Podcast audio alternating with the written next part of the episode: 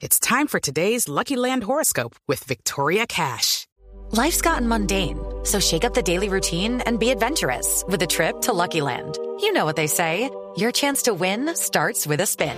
So go to LuckyLandSlots.com to play over 100 social casino-style games for free for your chance to redeem some serious prizes. Get lucky today at LuckyLandSlots.com. Available to players in the U.S., excluding Washington and Michigan. No purchase necessary. VGW Group. Void where prohibited by law. 18 plus. Terms and conditions apply. El Ministerio de Comercio se sumó a las investigaciones para esclarecer el accidente de una embarcación con estudiantes del English School en Leticia. Carlos Alberto González. Así es, eh, Eduardo, pues eh, con respecto a este tema, la tragedia del viaje de excursión de los estudiantes del English School en Amazonas, el Ministerio de Comercio, Industria y Turismo, tras lamentar estos hechos en los que murió una joven, informa que las revisiones hechas a esta agencia de viajes, a Bluefields, eh, contratada para la excursión, cuenta con papeles, documentos en regla, tiene su registro nacional de turismo actualizado y no tiene tampoco quejas ni investigaciones, nada de reclamos administrativos en sus 18 años de operaciones. Sin embargo, el Ministerio ya trasladó a la Dirección de Investigaciones de Protección al Consumidor la información disponible sobre este caso para que esta entidad realice las investigaciones pertinentes y establezca si hubo irregularidades en la prestación de estos servicios turísticos contratados. Y déjeme también acotarle algo, Eduardo, y es que el fiscal general Eduardo Montealegre, miembro de la comunidad del English School, lamentó también esta tragedia y expresa sus condolencias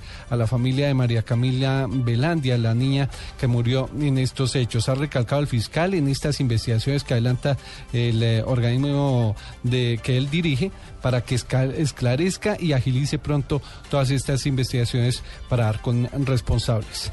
Carlos Alberto González, Blue Radio. Carlos, gracias. Se reporta el asesinato de un joven en Barranquilla. La noticia con Eberto Amor. La guerra que libran algunas pandillas juveniles en el suroccidente de Barranquilla cobró una nueva víctima, un menor de 14 años, identificado como Jefferson María Choperena quien se encontraba sentado en la terraza de su casa cuando dos sujetos en moto llegaron hasta el lugar y sin mediar palabra le dispararon en varias oportunidades. De acuerdo con el reporte oficial, Jefferson Marriaga, quien era conocido con el alias de Perro Loco, recibió siete impactos de arma de fuego. Fue trasladado hasta el paso del barrio Simón Bolívar en donde llegó sin signos vitales. Las autoridades manifiestan que se trata de una guerra entre pandillas y en los últimos minutos informó acerca del ataque a tiros a una casa en el barrio Rebolo. En Barranquilla, Eberto Amor Beltrán, Blue Radio. 11 de la mañana, cuatro minutos. Está a punto de iniciar la audiencia de legalización de captura de los tres uniformados que fueron capturados en las últimas horas por presuntas irregularidades que se habrían cometido desde la central de inteligencia conocida como Andrómeda. Angie Camacho.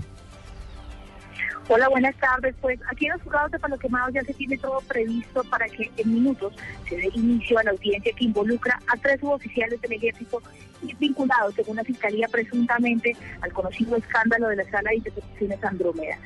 Precisamente eh, el director de la Fiscalía, el Julián Quintanilla, director seccional del CTI, habría dicho que existe una estrecha relación entre el conocido hacker Andrés Sepúlveda y la Sala de Interceptaciones Andrómeda para favorecer una campaña eh, política a la presidencia de la República. Fueron informados horas antes, fueron reseñados en el búnker de la Fiscalía, fueron llevados a exámenes médicos y estamos esperando que en contados minutos ingresen a los para que se dé inicio a la audiencia de legalización, imputación y solicitud de medida de aseguramiento. Angie, gracias. 11, 5 minutos. Seguimos hablando de noticias judiciales porque hace algunos instantes se reanudó la audiencia donde están siendo judicializados los 33 militares involucrados con la muerte de un campesino en Guachené, en el Cauca, en medio de un presunto error militar. En la sala de audiencias está Freddy Calvache. Así es, hace pocos minutos pues se inició esta audiencia de imputación de cargos a los 33 militares implicados en la investigación de la muerte de este campesino en el norte del departamento de Cauca.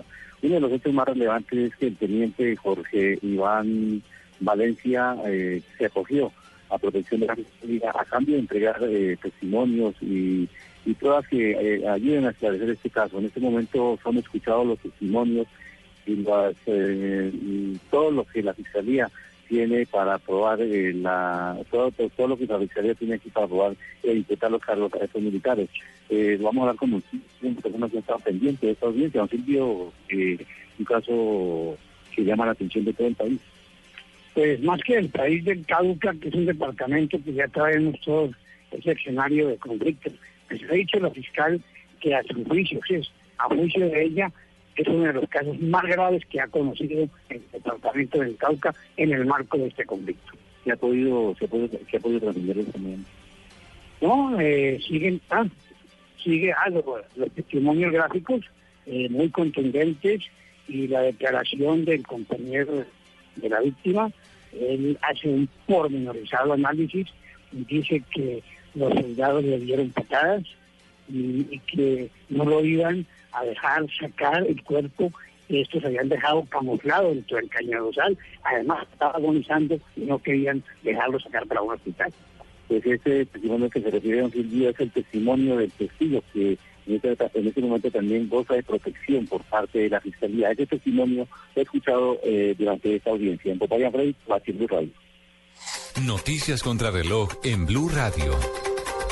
11 de la mañana, 8 minutos, el comandante del ejército, el general Jaime Lasprilla, reportó la destrucción controlada de tres cilindros bomba que según él estaban listos para ser activados al paso de una caravana de uniformados en lo que se iba a convertir en un nuevo ataque de las FARC.